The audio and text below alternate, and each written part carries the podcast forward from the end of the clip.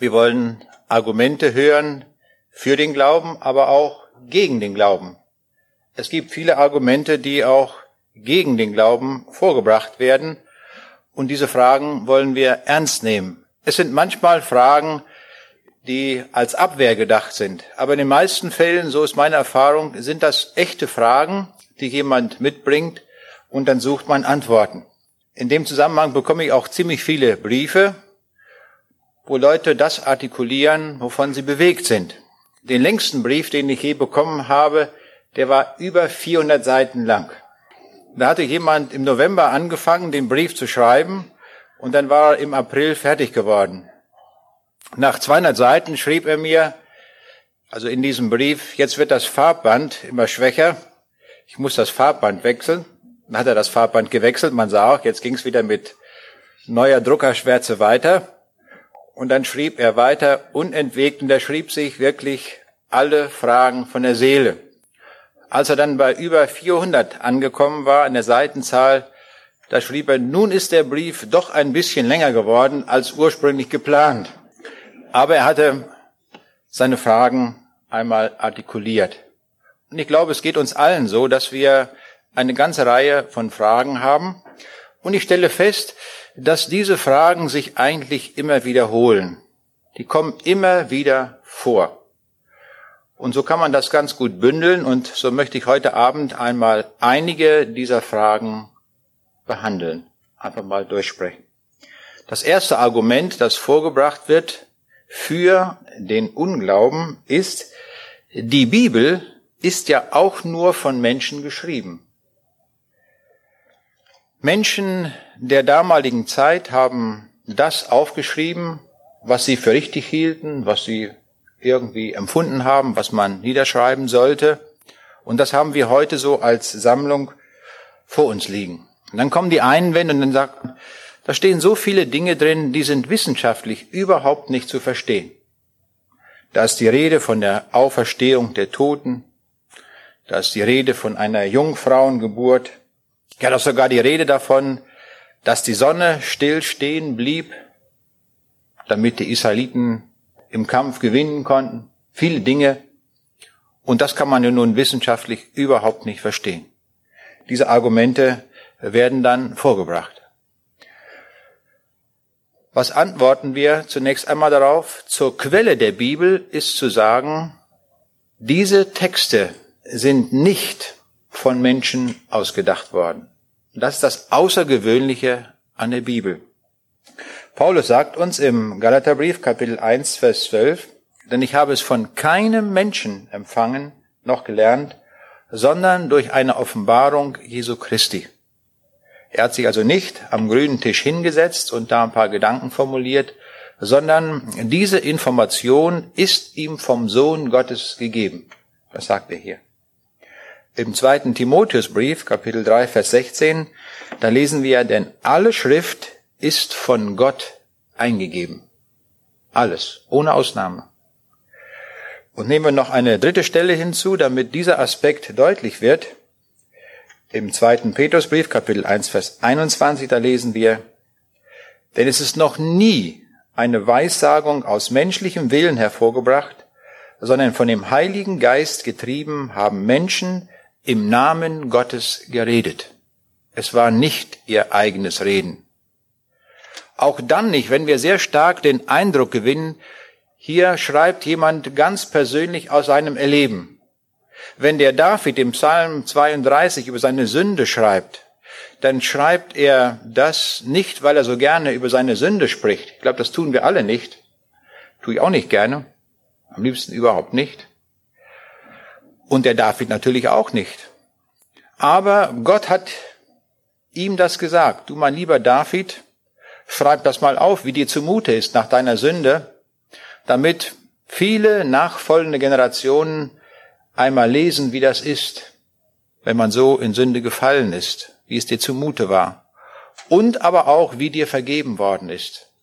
Und so sind auch solche Texte, wo wir den Eindruck haben, dass es sehr persönlich niedergeschrieben worden. Das sind Texte, die von Gott gewollt sind, gelenkt worden sind, dass sie so niedergeschrieben worden sind. Und wer sich mit der Bibel intensiv beschäftigt, der wird feststellen, dass wir dieses Buch eigentlich niemals ausloten können. Da sagt die Bibel selbst, meine Gedanken sind nicht eure Gedanken und meine Wege sind nicht eure Wege. Und damit meint Gott zunächst einmal das Wort, das wir als Bibel vorliegen haben, aber in gleicher Weise, wenn wir die Bibel lesen, wissen wir, dass diese Welt eine Schöpfung Gottes ist und dass wir in der Schöpfung selbst auch die Gedanken Gottes lesen. Und wenn wir Wissenschaft betreiben, auch am Ende des 20. Jahrhunderts, dann stellen wir fest, dass wir die meisten Dinge der Schöpfung überhaupt nicht verstehen. Gar nichts. Es ist unvorstellbar wenig, was wir wissen. Wir werden gleich ein gutes Abendessen bekommen und alles, was wir essen werden, ist über den Prozess der Photosynthese hinweggegangen. Alles. Ob das ein Fisch ist, Salatblatt, alles. Alles ist irgendwo in der Kette über die Photosynthese gelaufen. Also ein äußerst wichtiger Prozess für unser Leben. Man kann sagen, gäbe es die Photosynthese nicht, wären wir heute Abend nicht hier. So grundlegend ist dieser Prozess. Er findet statt in jedem Grashalm, in jedem Blatt, das wir jetzt sehen, wenn wir aus dem Fenster schauen, in jedem grünen Blatt, in jeder Zelle findet diese Photosynthese statt. Aber kein Chemiker, kein Verfahrenstechniker, kein Ingenieur ist in der Lage, uns diesen Prozess zu erklären, hinreichend zu erklären, wie er funktioniert, geschweige denn diesen Prozess nachzubauen. Können wir nicht. Und es ist etwas so Grundlegendes. Und der Schöpfer hat das installiert auf allerkleinstem Raum und wir stehen davor und haben keine Ahnung, wie es geht. Ich möchte das den jungen Leuten hier sagen. Wer Forschung treiben will, der soll sich mit der Photosynthese beschäftigen. Mit Sicherheit kriegt er dann einen Nobelpreis. Wer da etwas herausfindet, wer da etwas gedanklich weiterkommen kann. Wir haben eine ganze Reihe von Fragen. Wir haben die Frage, die vorhin auch angeklungen ist, wozu leben wir hier? Warum sind wir überhaupt hier? Was wird nach dem Tode sein? Das sind ganz grundlegende Fragen, wo wir Antworten suchen. Wer gibt uns die Antwort? Die Vieh kann uns die Antwort nicht geben. Der bekannte Karlsruher Philosoph Hans Lenk hat gesagt, die Philosophie gibt selten endgültige inhaltliche Lösungen. Sie ist ein Problemfach, kein Stoff- und Ergebnisfach. Für die Philosophie ist eine neue Problemperspektive wichtiger als die Teillösung einer überlieferten Frage. Die sind auch gar nicht angetreten, Lösungen zu geben. Sie wollen Fragen formulieren. Immer neue Fragen.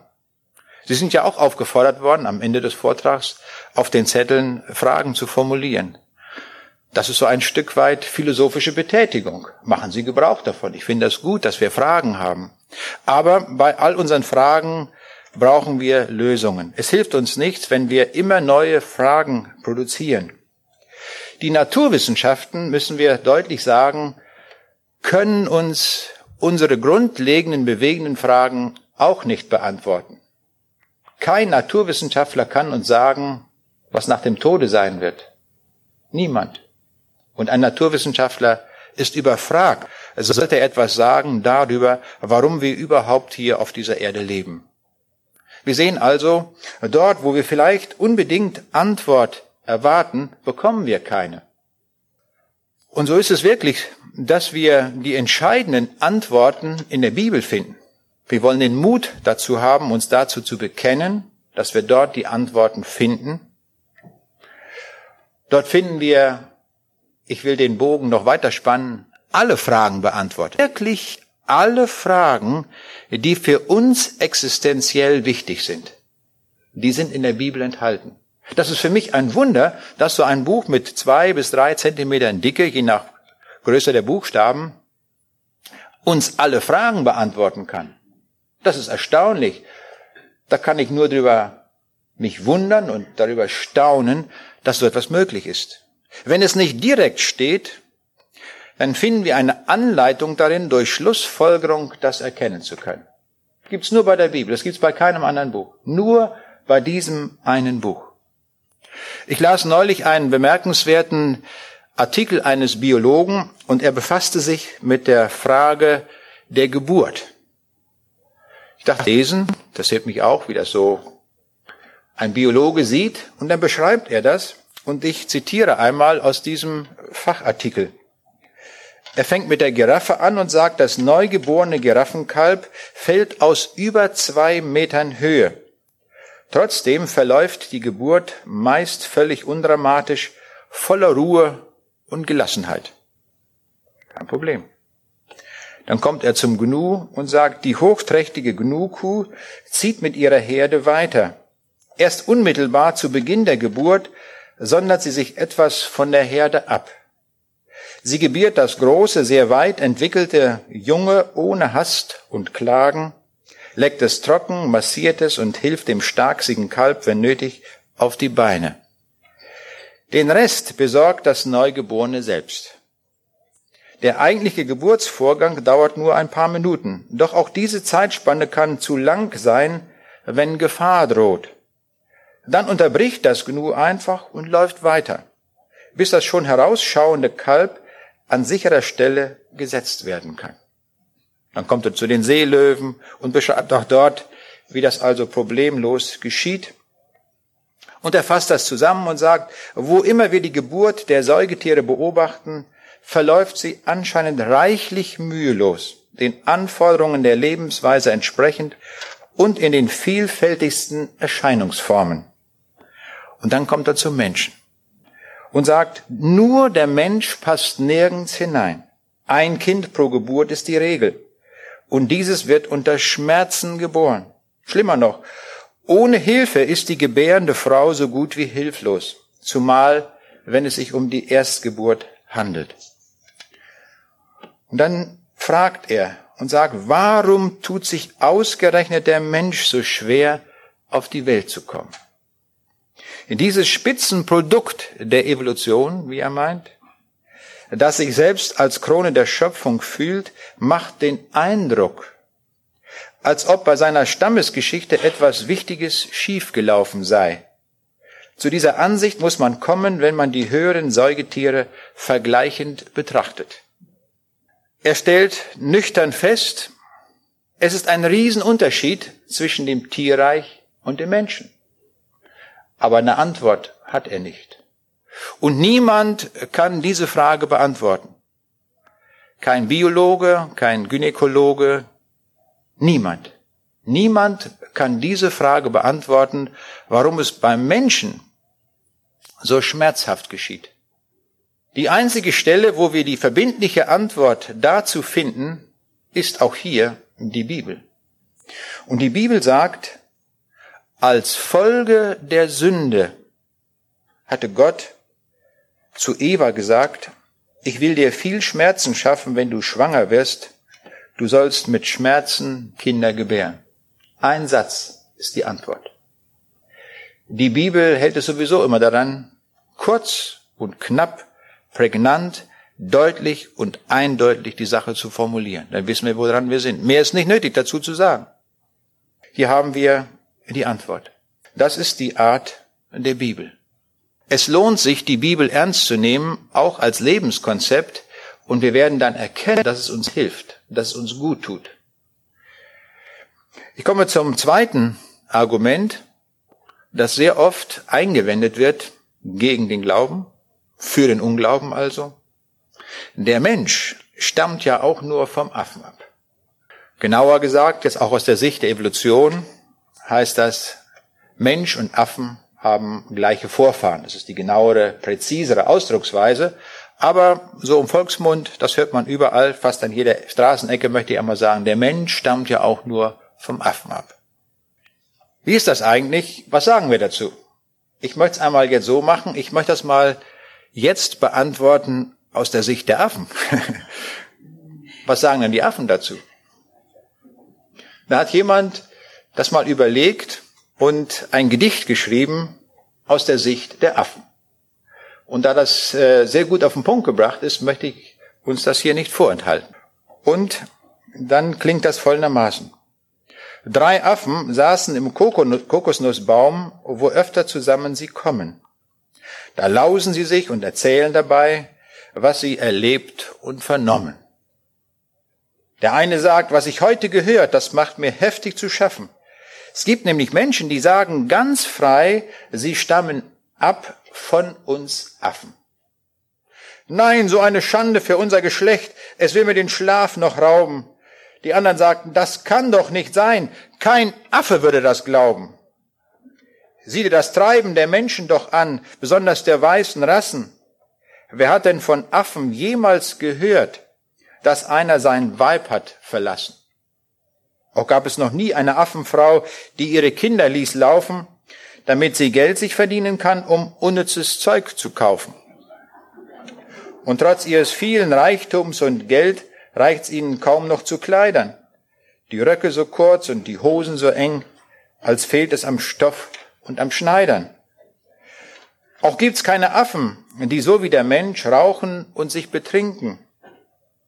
Die Maschinen fahren umher mit Rattern und Puffen und Stinken. Entrüstet hoben die Affen das Haupt und rückten näher zusammen. Nein, wenn auch der Mensch gescheit zu sein glaubt, von uns kann er nicht abstammen.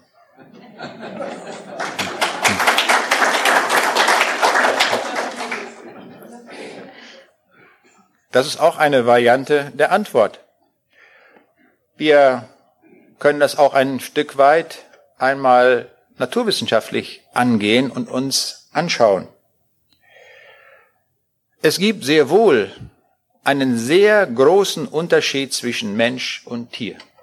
Unvorstellbar groß.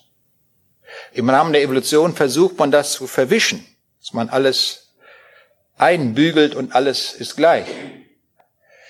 Nur wir Menschen haben die Gabe der Sprache. Kein Affe kann sprechen. Wir können jede beliebige Frage artikulieren, wir können alles, was wir denken, können wir mit Hilfe unserer Sprache formulieren. Und die Sprachen dieser Erde sind zum Teil sehr, sehr kompliziert.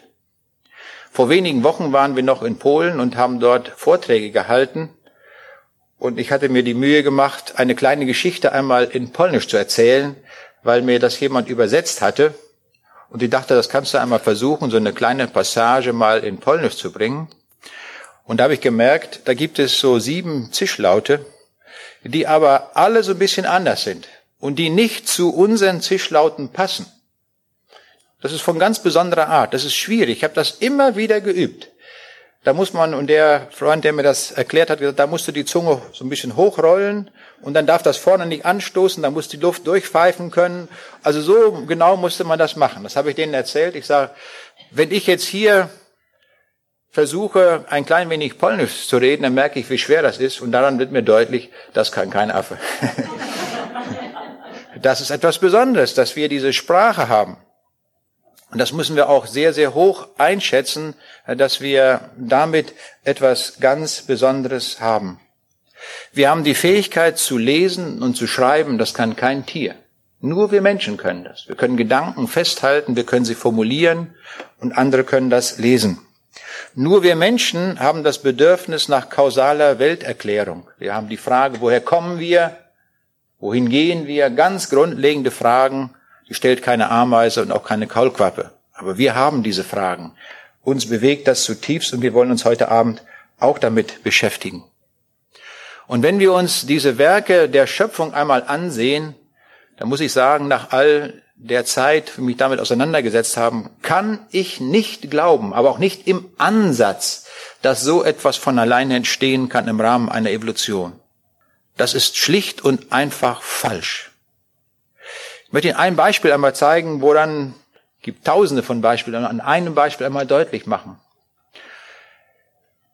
Wir haben alle die Embryonalentwicklung im Mutterleibe durchlaufen. Und im Blut haben wir viele Milliarden von roten Blutkörperchen, die den Sauerstoff bis in die entlegensten Punkte unseres Körpers hin transportieren. Und mit CO2 beladen werden und dann in der Lunge wieder abgeben. Ein ganz wichtiger Stoff, der das tut, das ist Hämoglobin. Hochgenial konstruiert, das ist ein Kernmolekül und dann gibt es vier Seitenarme und in den Seitenarmen, da gibt es Aminosäuren, die in einer ganz bestimmten Reihenfolge angeordnet sind Und aufgrund dieser spezifischen Reihenfolge wickelt sich das Molekül zusammen. Das kann sich gar nicht anders zusammenlegen, sondern wegen der Reihenfolge verknüllt das so, dass da so ein Knäuel herauskommt, fast kugelförmig. Und in dieser Form, wie dieses Molekül existiert, kann es eine ganz bestimmte Menge an Sauerstoff aufnehmen. Mehr nicht. Das lässt diese Struktur nicht zu. Kann diese Sauerstoffmenge abgeben, irgendwo im Körper und kann beladen werden mit CO2 und wird zur Lunge transportiert, um es wieder auszuatmen. Das ist ganz genau, hochpräzise abgestimmt auf die Menge an Sauerstoff, die wir benötigen. Genau daraufhin abgestimmt. Wäre die chemische Formel von diesen vier Ketten am, an diesem Molekül etwas anders, würde das nicht mehr so funktionieren. Jetzt gibt's aber noch eine andere Situation. Während der Embryonalentwicklung brauchen wir mehr Sauerstoff. Da wird der Körper aufgebaut nach einer genauen Programmanweisung. Es wird mehr Sauerstoff benötigt. Ja, was nun? Da braucht man ein anderes Hämoglobinmolekül, das eine andere Faltung besitzt und aufgrund dessen mehr Sauerstoff aufnehmen kann. Was hat der Schöpfer gemacht? Er hat eine Produktion angekurbelt, die ein Hämoglobin erzeugt, das sich anders faltet, aufgrund einer anderen Reihenfolge der Aminosäuren in dieser Kette. Dann wird das produziert und dieses Hämoglobinmolekül produziert nun oder ist in der Lage, genau die Sauerstoffmenge aufzunehmen, die jetzt in dieser Zeit erforderlich ist. Es kommt außerdem noch hinzu, dass während dieser gesamten Zeit der neun Monate das unterschiedlich ist. In den ersten drei Monaten ist der Sauerstoffbedarf noch einmal anders als in den restlichen sechs Monaten. So hat der Schöpfer zwei verschiedene Arten von Hämoglobinmolekülen installiert in dem Entstehungsprozess, sodass zunächst die eine Art hergestellt wird dann bricht das rapide ab und es wird das andere hergestellt in den nächsten sechs Monaten. Und dann kommt die Geburt. Das ist programmiert, dass schon vor Beginn der Geburt der Prozess umgestellt wird auf die neue Hämoglobinsorte, die wir brauchen, wenn wir in dieser Welt leben. Das wird schon angekurbelt, sodass bei der Geburt das weitgehend umgestellt ist und die anderen beiden Hämoglobinsorten gar nicht mehr hergestellt werden. Das ist hochgenial. Man weiß heute noch nicht einmal, wie man Moleküle konstruiert mit einer Reihenfolge von Aminosäuren, damit sie eine bestimmte Faltung machen. Man versucht in Anfängen, das mit Computern zu simulieren und zu überlegen, wenn wir jetzt diese Reihenfolge von Aminosäuren nehmen, dann kommt diese und jene Knäuelung zusammen. Das wissen wir noch nicht. Wir wissen nicht, wie das geht. Das ist sehr kompliziert.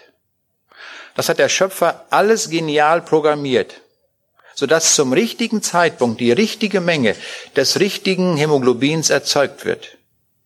Da sehen wir, dass es, das steht geschrieben in DNS-Molekülen, wo das genau formuliert ist, wann was geschieht. Das ist Information. Information wissen wir, wenn Sie jetzt demnächst in Urlaub fahren und eine Postkarte schreiben, Information braucht immer einen Willen dazu, dass wir das schreiben wollen. Wir brauchen ein Codesystem. Wir brauchen die Gedanken dazu. Keine Information entsteht von alleine, sondern sie braucht immer, ohne Ausnahme, gibt es keine Ausnahme von einen genialen, einen intelligenten Urheber. Das kann man nachvollziehen in den Werken der Schöpfung. An tausenden von Details. Und darum eine eindeutige Schlussfolgerung, ohne Wenn und Aber. Es braucht einen genialen Schöpfer, der das gemacht hat. Die Evolution können wir wirklich vergessen. Sie löst die entscheidenden Fragen überhaupt nicht. Überhaupt nicht. Nicht im Ansatz. Also dieses Argument können wir fallen lassen. Ich komme zur, zu einer weiteren Frage, die immer wieder genannt wird gegen den Glauben. Es gibt ja so viele Religionen. Wenn es so viele Religionen gibt, na, dann können die ja nicht alle richtig sein. Dann müssen ja die alle falsch sein. Höchstens eine kann richtig sein. So argumentiert man noch. Aber wer weiß schon, welches die richtige ist? Ich kann ja keiner wissen, nicht? Alles, ist alles offen. Die Frage ist offen. Keiner weiß. Als ich in Japan war, da hatte ich ein Gespräch mit einem japanischen Professor und der sagte mir, wissen Sie, wir haben in Japan die allerbeste Religion, die es gibt. Ich sage, Sie haben recht, ganz bestimmt. Nehme ich ihn ab. Ich sage, ich bin hier in Kyoto durch die Straßen gegangen, wollte das nochmal sehen, die Stadt kennenlernen, war Mitternacht. Da gehen einzelne Personen einfach dort frei auf der Straße und man hat den Eindruck, hier gibt es gar keine Kriminalität. Die bewegen sich hier frei und so weiter, ohne Angst und Sorge. Ich sage, ihre Religion ist vielleicht die Ursache dafür, dass das bewirkt wird. Ich sage, Religionen gibt es sehr viele. Vielleicht haben Sie die allerbeste. Gibt keine bessere, vielleicht. Kann sein. Aber ich sage, wissen Sie, Religion kann ganz gut sein für dieses Leben. Aber keine Religion bringt uns das ewige Leben. Ich sage, wenn Sie mehr wollen, nach diesem Leben, nach dem Tod auch leben wollen, wenn Sie ewiges Leben haben wollen, wenn Sie den Himmel suchen, dann brauchen Sie Evangelium. Da hilft Ihnen dann keine Religion mehr. Habe ich ihm ein neues Testament geschenkt, gesagt, in diesem Buch werden Sie den Weg dazu finden, wenn Sie das lesen. Dann haben Sie beides. Für dieses Leben und auch den Weg zum ewigen Leben. Ich weiß nicht, ob er es gelesen hat. Ich habe ihn nie wieder gesehen. Vielleicht hat er es gelesen und wir werden ihn im Himmel wiedersehen. Es hängt aber davon ab, dass wir es lesen und danach handeln. Das ist wichtig. Aber woran können wir nun erkennen, welche Religion richtig ist? Was sollen wir denn nun glauben? Und ich glaube, es gibt nur eine einzige Stelle, an der wir das eindeutig und klar ablesen können. Und das ist das Kreuz. Nirgendwo anders. Am Kreuz können wir ablesen, was richtig ist. Denn wenn irgendeine Religion in der Lage wäre, egal wie sie heißt, uns in den Himmel zu bringen, hätte Jesus am Kreuz nicht sterben müssen. Hätte doch sagen können, ihr lieben Leute, wenn ihr noch ein paar hundert Kilometer weiter nach Osten wandert, da gibt es einen fertigen Hinduismus und wenn ihr das glaubt und annehmt, dann kommt ihr in den Himmel. Oder ihr müsst gar nicht so weit gehen bis nach Griechenland, die haben da schon einen großen Tempel gebaut und die verehren alle möglichen Götter. Wenn ihr das glaubt und das macht, kommt ihr auch in den Himmel. Also nicht so weit. Vielleicht gab es auch noch in der Nähe noch andere Religionen. Hätte auch anbieten können. Hat er das getan? Nein. Es war sogar so schlimm, als der Jesus im Garten Gethsemane war und das Kreuz vor ihm stand, da merkte er, was für eine riesige Sache vor ihm steht. Und er betete zum Vater und sagte, Vater, wenn es irgend möglich ist, wenn du irgendeine Idee hast, dass die Menschen in den Himmel kommen können ohne dieses Kreuz, dann tu es bitte. In anderen Worten ausgedrückt. Und der Vater gab keine Antwort hat nicht geantwortet. Es gab keine andere Möglichkeit als durch das Kreuz.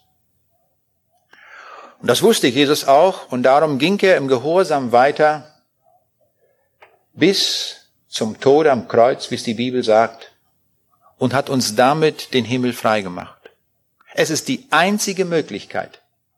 Keine andere Sache, keine Religion, keine Idee, keine philosophische oder sonst etwas kann uns in den Himmel bringen. Ich weiß, dass ich damit, was ich jetzt hier sage, ganz erheblich gegen den Zeitgeist gegen angehe. Das tut die Bibel aber immer. Die Bibel schwimmt nie mit dem Zeitgeist. Die Bibel hat den Mut, uns offen die Wahrheit zu sagen, was wirklich ist. Und ich freue mich so, dass ich dieses Buch haben kann und wo ich die entscheidenden Antworten finde und sie sind verbindlich und sie sind wahr. Und so auch hier. Keine Religion rettet.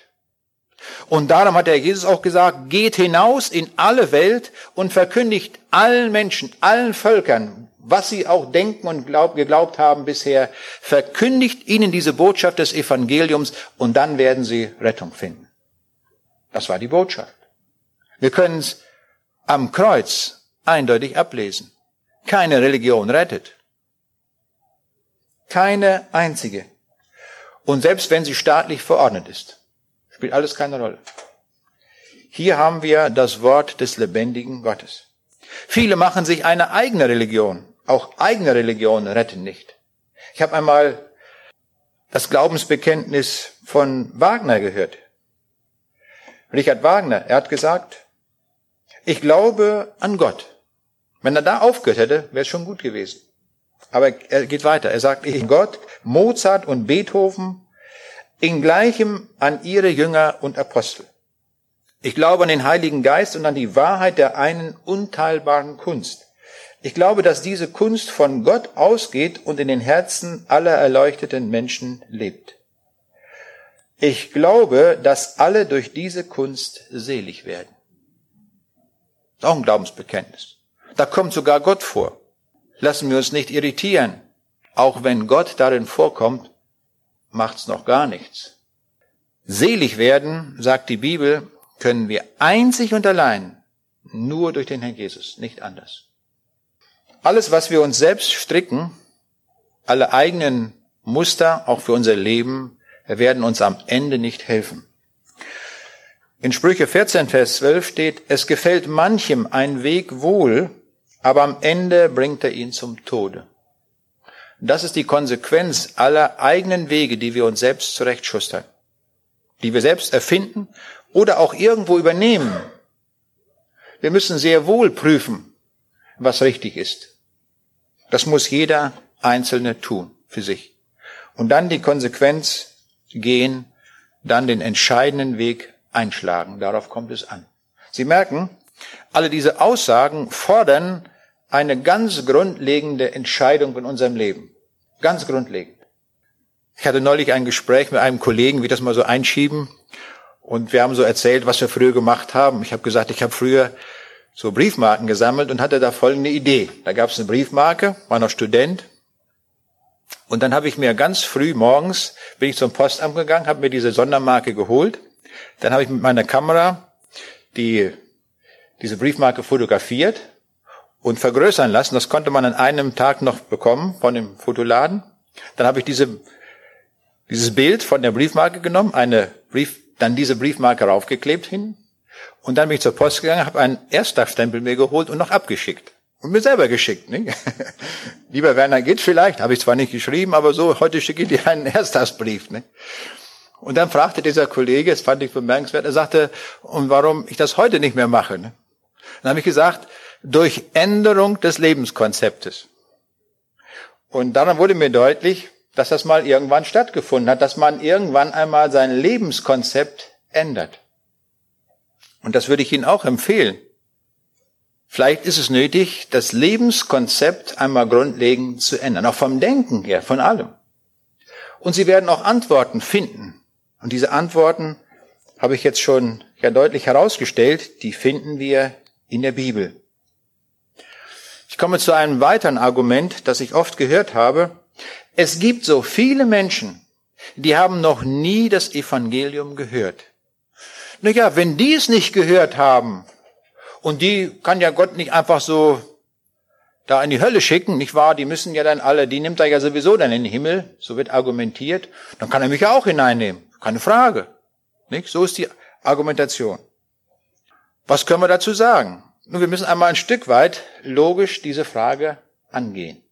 Stellen wir uns einmal vor, gedanklich, da gibt es irgendwo im Busch, sagen wir irgendwo da im Amazonasgebiet, einen Stamm, ein Volk, und dort diese Menschen haben noch nie das Evangelium gehört. Da ist noch nie ein Weißer hingekommen, da ist noch nie eine Bibel hingekommen, die haben das Evangelium noch nie gehört. Was ist mit solchen Leuten? Sind sie gerettet? Alle Mann? Oder sind sie alle verloren? Es gibt ja nur die beiden Möglichkeiten, oder? Was ist nun? Nun, wir müssen mal beides durchbuchstabieren. Wir nehmen einmal an, sie seien alle gerettet. Nun, wenn sie alle gerettet sind, können wir sagen, freuen wir uns, prima Sache. Was sollte man auf keinen Fall dann tun mit diesen Leuten? Dort ihren, einen Missionar hinschicken. Das wäre ja tödlich für die Leute. Denn wenn ein Missionar dorthin kommt und verkündigt das Evangelium, das ist ja unsere Erfahrung, die wir überall machen. Es sind ja nur einige wenige, die es annehmen, die meisten sagen Nein, danke. Und so auch in einem solchen Stamm. Das ist auch die Erfahrung. Einige wenige akzeptieren das Evangelium und die anderen sagen, ach, interessiert mich nicht oder was auch immer der Grund ist. Es werden also aufgrund des Evangeliums dann nur wenige gerettet. Die anderen gehen verloren. Also Konsequenz, ja, keinen Missionar hinschicken. Ich würde einen Erlass herausgeben, in unerreichten Stämmen nie einen Missionar hinzusenden. Das wäre die Konsequenz. Aber das widerspricht den Aussagen Jesu. Er hat gesagt, gerade dort geht hin, wo das Evangelium noch nicht hingekommen ist, dass diese Menschen errettet werden durch das Evangelium. Sie müssen es hören, um Rettung zu finden. Also können wir Schlussfolgern, sie sind also von Natur aus nicht errettet. Sie sind verloren. Das klingt sehr hart, aber das ist die Tatsache. Wir Menschen haben uns alle, egal wie wir sind, vom Sündenfall entfernt. Und doch muss ich jetzt ein Stück weit differenzieren. Wir können es nicht ganz so einfach sagen. Denn da taucht ja automatisch die Frage auf, wie ist das dann mit David und Mose? Die haben ja vor Jesus gelebt und die haben ja das Evangelium auch nicht gehört. Und da bin ich mir nun sehr sicher, dass diese Leute in den Himmel kommen. Den David, den Mose, den Josua, den Hiob, die werden wir mit sich treffen. Die Bibel ja auch. Sie waren nach dem Herzen Gottes, sie waren gehorsam. Gott wird sie zu sich nehmen. Und wir sehen also, es gibt offenbar Unterschiede. Diese Leute taten zum jeweiligen Zeitpunkt das, was Gott verordnet hatte. Der Hiob kannte noch nicht mal die Gebote Gottes, waren ihm gar nicht bekannt. Das war der, vor der Zeit, als Gott die Gebote am Berg Sinai gegeben hatte. Und doch war Hiob ein rechtschaffener Mensch vor Gott. Er tat, was sein Gewissen ihm bezeugte und lebte mit Gott. Das reichte. Das war gut. Von Abraham heißt es, dass er gerecht war, weil er Gott gehorsam war. Das reichte. David lebte zu einer Zeit, als es die Gebote schon gab und als die Opfervorschriften gegeben waren. Das hat er David so gut er es konnte, erfüllt. Und das wird ausreichen für ihn, für den Himmel. Und dann kam Jesus, die Vollendung aller dieser Dinge, die schattenmäßig vorgegeben waren. Und von da an hieß es, jetzt ist Rettung nur noch durch das Evangelium möglich. Das heißt, wir, die wir das Evangelium hören, haben die höchste Information, die es überhaupt gibt. Wir sind besser informiert, wenn wir nur einen einzigen Vortrag über das Evangelium hören, wissen wir mehr als David und Mose. Das ist unsere Situation heute Abend auch. Wir wissen mehr, weil wir den Retter benennen können. Und wir können sagen, dass der Anruf dieses Retters uns bereits erretten wird und wir die Fahrkarte zum Himmel haben. Durch Jesus. Das wissen wir. Das wusste Mose nicht. Und darum sagt der Jesus in Lukas 12, Vers 48, denn welchem viel gegeben ist, bei dem wird man viel suchen. Und welchem viel anbefohlen ist, von dem wird man viel fordern. Diese Leute dort im Busch, im Amazonas, denen ist gar nichts gegeben. Null. Na, ein bisschen schon. Sie haben die Werke der Schöpfung, die sie sehen, und durch Schlussfolgerung, sagt die Bibel, können wir erkennen, dass ein Gott ist. Und wenn die Leute mit dieser Information wuchern und einfach diesen Schöpfer anrufen und sagen, Schöpfer, du musst das gemacht haben, wir kennen dich nicht, aber wir ehren dich. Wenn das einer tut und das, was in seinem Gewissen auch da ist, umsetzt, dann wird Gott das beurteilen, ob das reicht. Ich kann es nicht beurteilen, aber Gott wird es tun. Wir sehen, das Maß ist dann unterschiedlich. Hudson Taylor, der in China gearbeitet hat, hat sich die Leute angesehen, hat gefragt, haben diese Leute wohl so gelebt, wie es ihnen das Gewissen anzeigt und das, was sie aus der Schöpfung erkannt haben? Und er sagte, ich habe nicht einen gefunden. Das war sein Zeugnis in China. Also wir sehen daran, das sind nur wenige, die diese Frage so stellen und die dann Rettung finden. Uns aber, wiederhole einmal, ist sehr, sehr viel anvertraut. Die Bibel sagt sogar, Wenn wir das gehört haben, können wir dem Unheil nicht mehr entrinnen. Es gibt kein Entrinnen für uns. Wir stehen in der Pflicht Gottes. Wir haben es gehört. Und wenn wir dann nicht konsequent sind und auf dem Weg machen, gibt es für uns kein Entrinnen. Das ist klare, auch wieder deutliche biblische Sprache. Ich komme zu einer weiteren Frage, die sehr oft hochkommt. Vielleicht ist es sogar eine der häufigsten Fragen, die besonders auch hochgekommen ist jetzt bei dem Zugunglück in Eschede. Es gibt so viel Leid in der Welt. Wenn Gott ein liebender Gott ist, dann kann er doch nicht zulassen, dass sowas passiert. So hört man das oft. Die Frage des Leides ist eine echte Frage. Sie lässt sich aber anhand der Bibel kurz und sehr knapp beantworten. Auch treffend. Die Bibel sagt uns nämlich, von dem Tage an, da sich der Mensch von Gott gelöst hat, ihm ungehorsam wurde, hat er das Licht verlassen. Gott ist Licht, sagt die Bibel. Wenn wir aus dem Licht rausgehen, wo befinden wir uns? In der Finsternis. Und in der Finsternis, da werden wir alle Probleme haben. Ich vergleiche das immer so äh, mit einer Situation, wenn ich nachts mit dem Auto fahre in irgendeiner Landschaft, wo es keine Straßenlaternen gibt und fahre dort auf der Landstraße und schalte das Licht aus und fahre weiter. Was wird passieren? Ja, ich werde vielleicht drei, vier, fünf, sechs Sekunden weiterfahren können, dann bin ich, wenn ich Glück habe, im im äh, Graben gelandet, aber sonst gegen einen Baum gefahren und habe Auto und mein Leben zu Schrott gefahren. So die Konsequenz. Genau das haben die Menschen getan. Das ist das, was die Menschheit tut. Sie fahren ohne Licht, obwohl das Licht vorgegeben ist. Wir können ja nicht sagen, die Autofirma hat Schuld. Die haben wir die Lampen eingebaut. Aber wenn wir es ausschalten, ist das unsere Sache, unsere Verantwortung. Wenn wir Gott ausschalten, müssen wir uns nicht wundern, dass wir Elend haben auf dieser Welt. Und zwar massenhaft. Das Leid dieser Welt ist eine Folge der Sünde. Ganz eindeutig. Wie ist das aber nun individuell? Das ist das generelle, die generelle Antwort.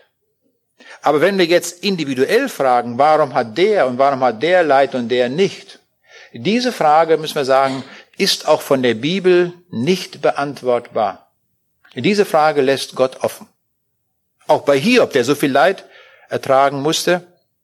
Am Ende, nachdem die Freunde ihn immer wieder da nun zur Rede stellen und, und die Schuld bei ihm suchen und er findet keine, da spricht Gott.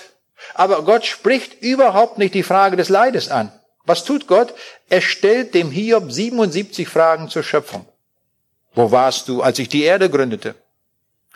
Kannst du die Bande des Orion lösen? Weißt du, wie der Adler sein Nest baut? Weißt du, weißt du, weißt du? Fragen zur Schöpfung. Er weist auf die Schöpfung hin, aber keine Antwort auf das individuelle Leid. Am Ende beschenkt Gott ihn. Er kriegt wieder eine neue Familie. Und äh, seine Töchter werden die Schönheitskönigin. Nicht? Wenn die jetzt heute auf dem Parkett wären, die würden alle da gewählt werden. Miss World und was alles da gibt. Die schönsten Töchter der Welt hatte der. Von Gott geschenkt. Und Reichtum. Weißt du, wie tausend Kamele, steht ja alles genau beschrieben. Im letzten Kapitel des Buches hier, lesen wir mal nach. Gott hat ihn gesegnet. Aber die Antwort, warum er leiden musste, wird ihm nicht gegeben. Ein anderes Beispiel aus unserer Zeit, das war am 28. September 94, da ging auf der Ostsee die Estonia unter. Ein sehr, sehr schweres Schiffsunglück, bei dem 912 Menschen in den Tod gerissen wurden. Auch da brach wieder diese Frage auf. Es ist bekannt geworden, dass 21 Schüler und Dozenten einer Bibelschulgruppe auch unterwegs waren. Sie haben in Estland evangelisiert und dort das Evangelium verkündigt und waren zurück auf der Fahrt nach Schweden und sind dabei in dieses Unglück hineingekommen. Von diesen 21 sind nur sechs gerettet worden. Die anderen gingen unter. Es waren doch Gottes Leute. Es waren seine Leute, die sein Evangelium verkündigen. Jetzt werden sie noch bestraft, oder? Sagen wir dazu. Wir haben darauf keine Antwort. Es bleibt ein Fragezeichen. Wir wissen nicht, warum sechs mit dem Leben davonkamen und die anderen untergingen. Wir wissen nur eins. Die anderen werden mit Sicherheit im Himmel sein. Mit Sicherheit. Es waren seine Leute. Er hat sie zu sich genommen. Das auf jeden Fall. Die anderen, die den Herrn Jesus nicht kannten und auch auf dem Schiff waren, und das irgendwo auch gehört haben vielleicht, sie sind verloren. Und genau das hat der Jesus gesagt, den Menschen zu seiner Zeit, da war ein Turm umgekippt, der Turm von Siloa, und da kamen auch Leute um, und da fragten die Jünger, was nun mit den Leuten? Und die Antwort, die Jesus gibt, ist die, er sagt, seht ihr zu, dass ihr nicht auch umkommt, bekehrt ihr euch, kümmert euch nicht um die Leute, das ist erledigt. Und genau das hat der Jesus gesagt, den Menschen zu seiner Zeit, da war ein Turm umgekippt, der Turm von Siloa, und da kamen auch Leute um, und da fragten die Jünger, was nun mit den Leuten? Und die Antwort, die Jesus gibt, ist die, er sagt, seht ihr zu, dass ihr nicht auch umkommt, bekehrt ihr euch, kümmert euch nicht um die Leute, das ist erledigt. Da ist die Frage nicht mehr jetzt zu stellen. Der Psalmist, Psalm 73, der sieht als gläubiger Mensch, wie es den Gottlosen gut geht. Er muss leiden. Und die nicht, die nicht an Gott glauben, wunderbar geht's denen. Gar keine Probleme. Da schreibt er, denn es verdross mich der Ruhmredigen, da ich sah, dass es den Gottlosen so wohl ging. Denn sie sind in keiner Gefahr des Todes, sondern stehen fest wie ein Palast. Sie sind nicht im Unglück wie andere Leute und werden nicht wie andere Menschen geplagt. Ja, klagt Gott an. Sagt, warum das? Muss doch umgekehrt sein. Ich muss gesund sein. Die Gottlosen müssen krank sein. Das war seine Logik. Aber dann denkt er tiefer nach und er betet weiter und das ist auch der Schlüssel für ihn. Und er sagt, dennoch bleibe ich stets an dir.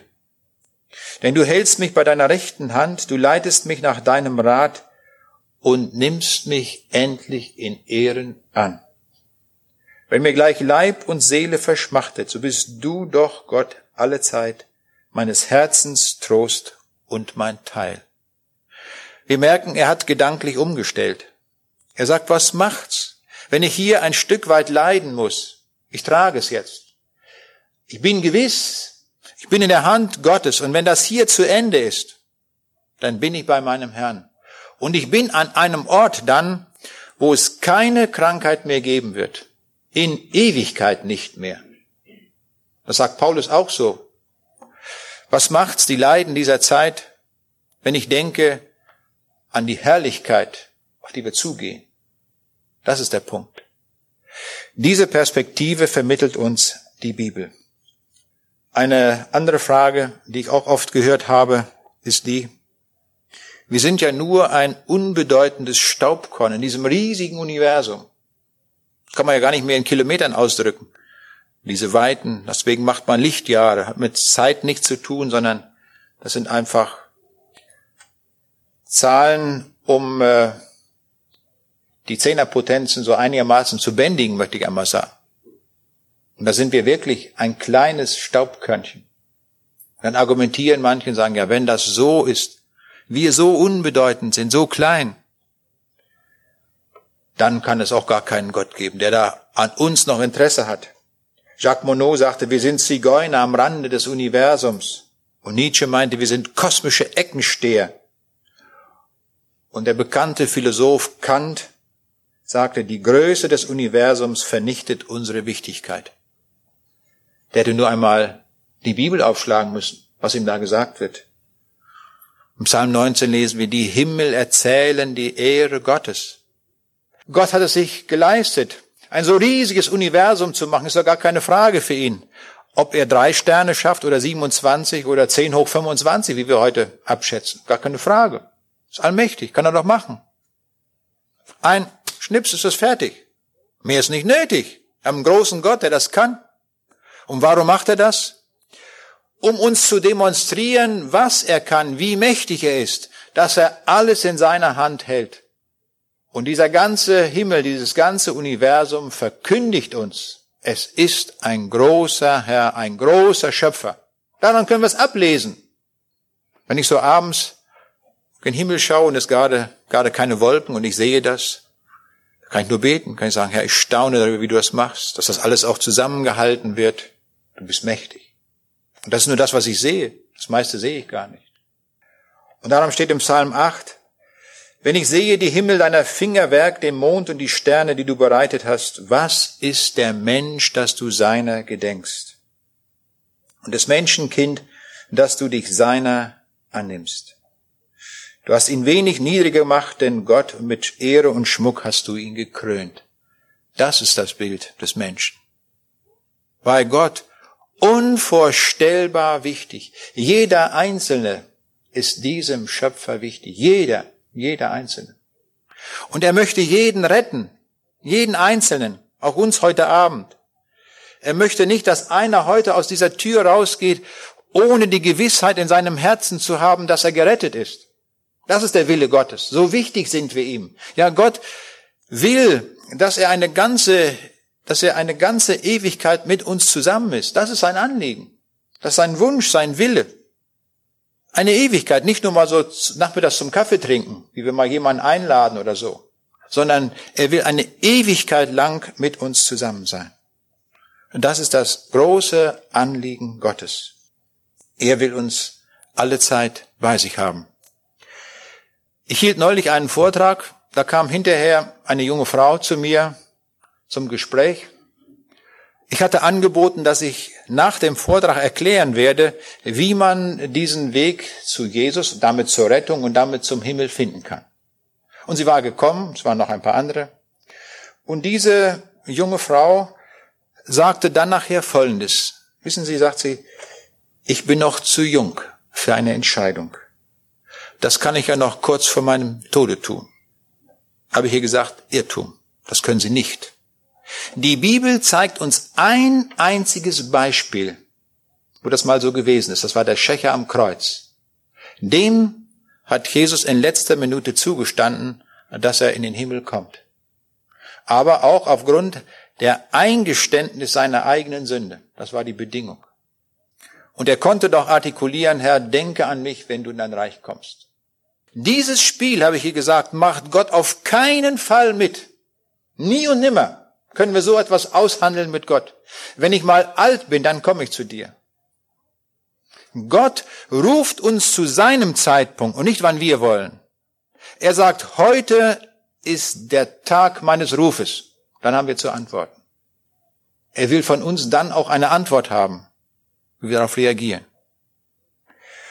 Außerdem, welch ein Unsinn, wenn eine Frau so eine Entscheidung trifft, also keine Entscheidung trifft, muss ich ja sagen.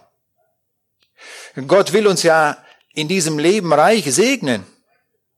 Er hat viele tausend Segnungen für uns bereit, die uns geben will. Die Bibel nennt das, dass wir Frucht sammeln für die Ewigkeit in diesem Leben. Selbst wenn es uns gelingen würde, dass Gott darauf eingehen würde, auf diesen Kuhhandel, und fünf Minuten vom Tode sagen wir, hier bin ich jetzt noch, hätten wir null Frucht, gar nichts gewirkt.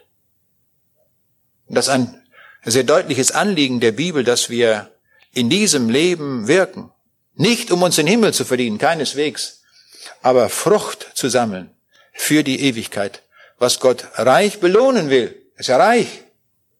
Das kann er tun. Und das will er uns schenken. Das nächste Argument, was ich gehört habe, ist, mit dem Tod ist alles aus. Nun, das glauben die Leute selber nicht. Das ist nur eine Schutzformel. Man hat das äh, Testament geöffnet von Ho Chi Minh, als er starb, also ein ausgemachter Kommunist, die sich ja ausdrücklich auf die Fahnen geschrieben haben, es gibt kein Leben nach dem Tod, es gibt keinen Gott, es gibt nichts, haben ja extra an ihren Universitäten Vorlesungen eingeführt für Atheismus. ist einfach eine Frage, warum muss man gegen etwas kämpfen, wo sie sagen, das gibt's gar nicht? Warum muss man dafür Vorlesungen einrichten? Also ich kann es nicht logisch nicht nachvollziehen. Man hat dieses äh, Testament geöffnet und da stand drin, ich gehe hin, um die Genossen Marx, Lenin und Engels wiederzutreffen. Ich würde hinzufügen, er wird sie treffen. Nur auf der verkehrten Seite. Müssen wir ernst nehmen. Das heißt, er hatte auch die Ahnung der Ewigkeit. Und das sagt uns die Bibel. Gott hat uns Menschen die Ewigkeit ins Herz gelegt. Wenn wir das nicht mehr spüren, dann haben wir das durch irgendwelche Dinge unseres Lebens kaputt gemacht. Vielleicht durch Lesen irgendwelcher Philosophen, die uns da in diese Linie gebracht haben. Aber von Natur aus, so wie Gott uns geschaffen hat, haben wir die Erkenntnis, dass wir aus der Schöpfung, aus den Werken der Schöpfung schließen können, dass ein Schöpfer ist. Und wir haben in unserem Herzen die Ahnung der Ewigkeit. Es muss was geben, das haben wir. Jetzt schlagen wir die Bibel auf und das stimmt es, da lesen wir das. Und dann schlagen wir ein und sagen, jawohl, das will ich, jetzt habe ich's. Das ist der Weg. So macht Gott das. Und Gott will das, dass wir es sehr einfach annehmen. Nicht kompliziert. Ich habe eine Geschichte gehört, eine ganz dramatische Geschichte. Ich will die einmal erzählen. Ist auch irgendwann mal übers Fernsehen gelaufen von diesem Mann. Ein Förster, der lebte draußen in der Kamtschatka, also am äußersten östlichen Ende von Russland.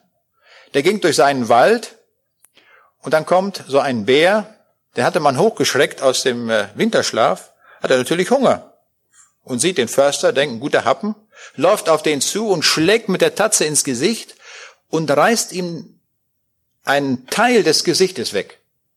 Der hat hinterher keine Zähne mehr, keine Nase mehr, das Auge ausgerissen, völlig zugerichtet, sieht gar nicht mehr aus wie Mensch.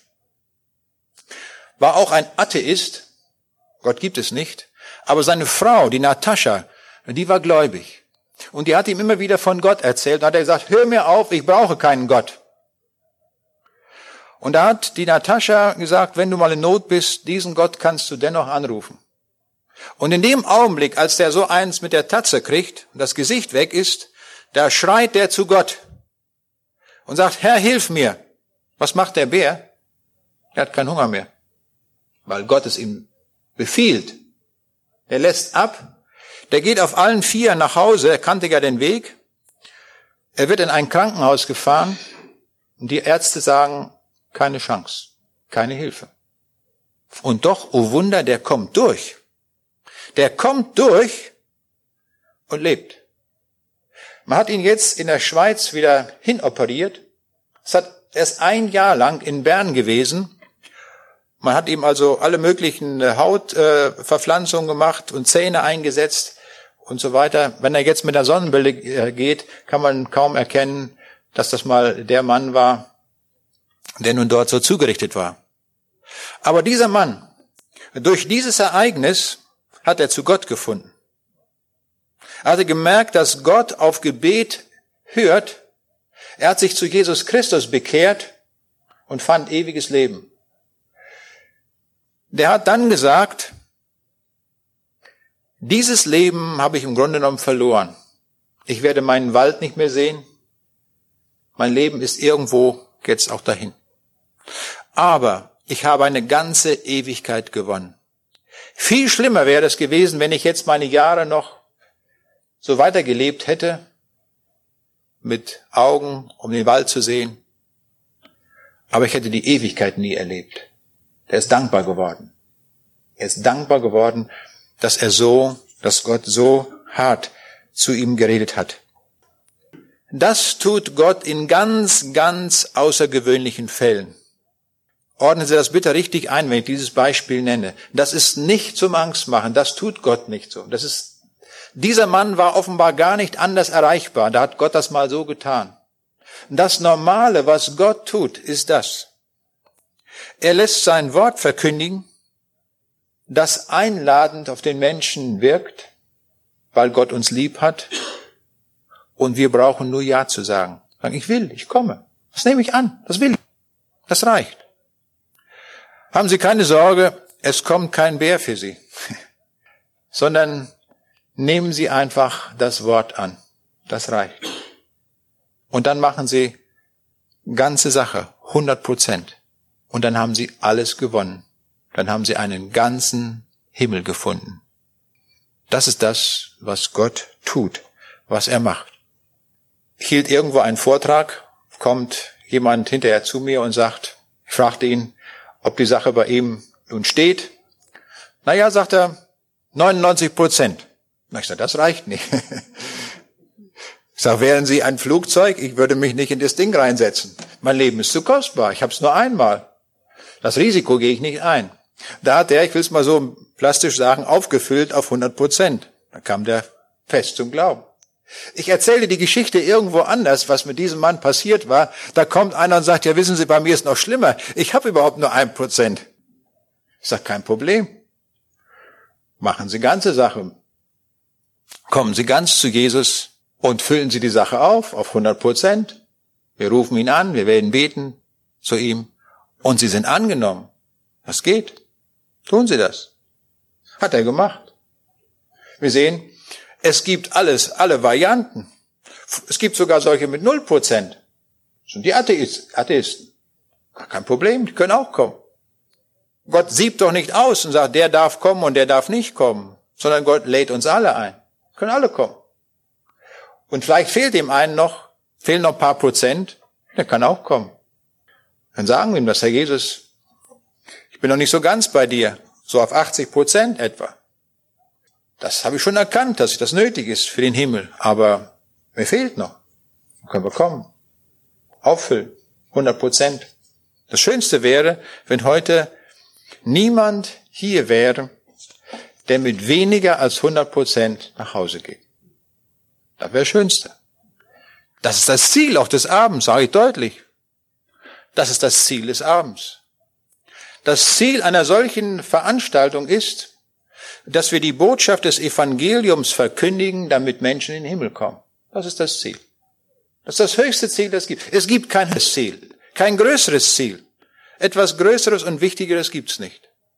Ich hielt woanders einen Vortrag, kommt eine junge Studentin auf mich zu und sagt, sagen Sie mal, Erklären Sie mir einmal, wie ist die Ewigkeit überhaupt? Ja, ich will es konkret wissen, hat sie. Jetzt erzählen Sie mir nicht irgendetwas von Gott loben oder, oder, oder Halleluja singen. Das ist nicht mein Bedarf. Das will ich nicht. Ich will wissen, was ist die Ewigkeit? Da war ich erstmal herausgefordert. Denke, was machst du nun? Nicht? Hat sie mir auch gleich dazu gesagt, wissen Sie, die Hölle müssen Sie mir nicht erklären. Ich habe Sartre gelesen und äh, Sartre hat gesagt, wenn da Menschen eingesperrt sind in einem Raum, die nie wieder eine Ewigkeit auseinanderkommen, das ist Hölle. Das habe ich verstanden, sagt sie. Hölle ist noch viel schlimmer, aber das ist auch Hölle, kann man sich vorstellen. Aber sagt sie, das will ich nicht wissen, ich will wissen, was ist der Himmel? Konkret, sagen Sie mir jetzt ganz konkret, was ist der Himmel? Wir können, ich will das in ein paar Punkten hier auch tun. Was ist der Himmel? Der Himmel ist ein Ort ohne Negativmerkmale. Im Himmel gibt es keine Krankheit mehr. Keine. Noch nicht mal ein Schnupfen. Ich habe da eben jemanden Schnupfen. Ja. Gibt's auch nicht. Vorbei. Es wird auch keinen Tod mehr geben. Endgültig vorbei. Es ist Ewigkeit angesagt. In der Herrlichkeit Gottes. Es wird auch kein Leid mehr geben, irgendeiner Art. Es wird nichts geben, was in irgendeiner Weise negativ belegt ist. Gar nichts. Überhaupt nichts. Ist weiterhin ein Ort des Genusses für die Sinnesorgane. Es wird ja jetzt sehr viel Geld ausgegeben bei der Fußballweltmeisterschaft auch. Ich habe gehört, da kostet eine Eintrittskarte äh, 1000 Mark und mehr. Und auf dem schwarzen Markt noch teurer. Und beim Endspiel wird es sicher noch teurer sein. Da geben die Leute sehr viel Geld aus, um vielleicht einmal in zwei Stunden etwas für das Gemüt, für die Augen, nicht wahr, und für die Sinnesorgane zu erleben. Der Himmel ist ein Ort des Genusses für Augen und Ohren. Das lesen wir im ersten Korintherbrief, Kapitel 1, 2, Vers 9. Was kein Auge gesehen hat und kein Ohr gehört hat und in keines Menschen Herz gekommen ist, was Gott bereitet hat denen, die ihn lieben. Nie haben wir ein solches Konzert vielleicht gehört, nie eine solche Theatervorstellung, nie ein Fußballspiel. Alles, alles, was wir zusammenkriegen würden und denken können, was in dieser Welt an Schönem gewesen ist. Nichts kommt im Vergleich mit zu dem, was Gott im Himmel veranstaltet. Es wird eine Augen- und Ohrenweide sein, die niemand hier in Worten artikulieren kann. Es wird unvorstellbar schön sein.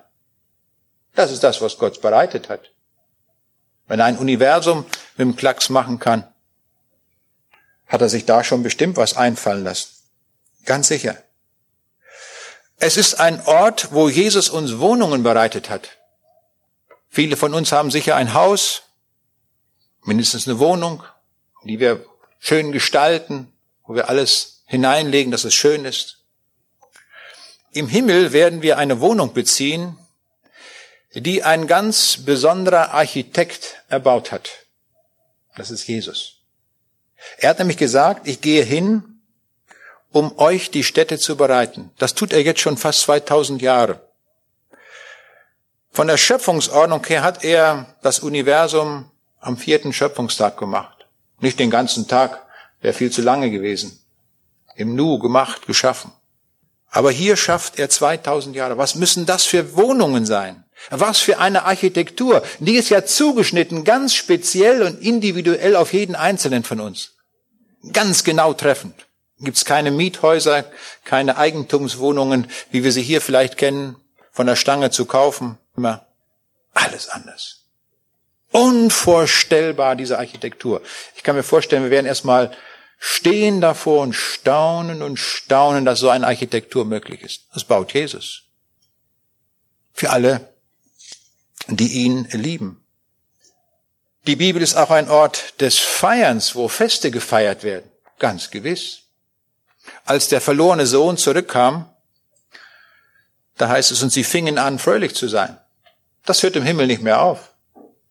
Die Fröhlichkeit ist angesagt, eine Ewigkeit lang. Und da wird gefeiert. Da wird gefeiert in einer Weise, wie wir es hier nie kennengelernt haben. Es wird ein Fest der Freude sein. Auch des Genusses. Ganz sicher. Der Jesus hat gesagt, als er mit seinen Jüngern das Abendmahl feierte, jetzt werde ich dieses Gewächs des Weinstocks nicht wieder trinken mit euch, bis ich's wieder tue in meines Vaters Reich. Aha, es wird Wein geben. Mit Sicherheit, das schließe ich daraus. Es wird auch Köstliches zu essen geben, davon bin ich auch sicher. Durch Schlussfolgerung schließe ich das. Denn in Lukas 12 lesen wir, der Jesus wird sich aufschürzen und uns zu Tische bitten und uns dienen. Dieser Schöpfer, der das alles gemacht hat, der uns am Kreuz errettet ist, der kommt mit der Schürze und bedient uns im Himmel. Ist für mich unvorstellbar. Ich kann es gar nicht fassen, wenn das die Bibel nicht sagen würde. Das steht es. Es ist Unvergleichliches, was uns hier die Bibel nennt. Und wir werden eingesetzt. Vielleicht als Bürgermeister oder Bundeskanzler, ich weiß es nicht. Die Begriffe zählen ja dann nicht mehr. Aber das Regieren ist angesagt. Im Gleichnis von den anvertrauten Pfunden heißt es ja zu dem einen, Recht, so du tüchtiger Knecht, weil du im geringsten treu gewesen bist, sollst du Macht haben über zehn Städte. Über zehn Städte wird er regieren. Ein anderer über fünf Städte. Das wird also nicht gleich sein. Gleichmacherei gibt's auch im Himmel nicht.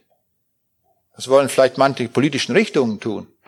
Im Himmel nicht aber keiner wird unzufrieden sein. Sie werden alle fröhlich sein und werden auch diese Dinge tun.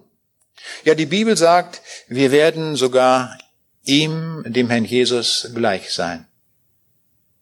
Das sprengt meine Vorstellungswelt.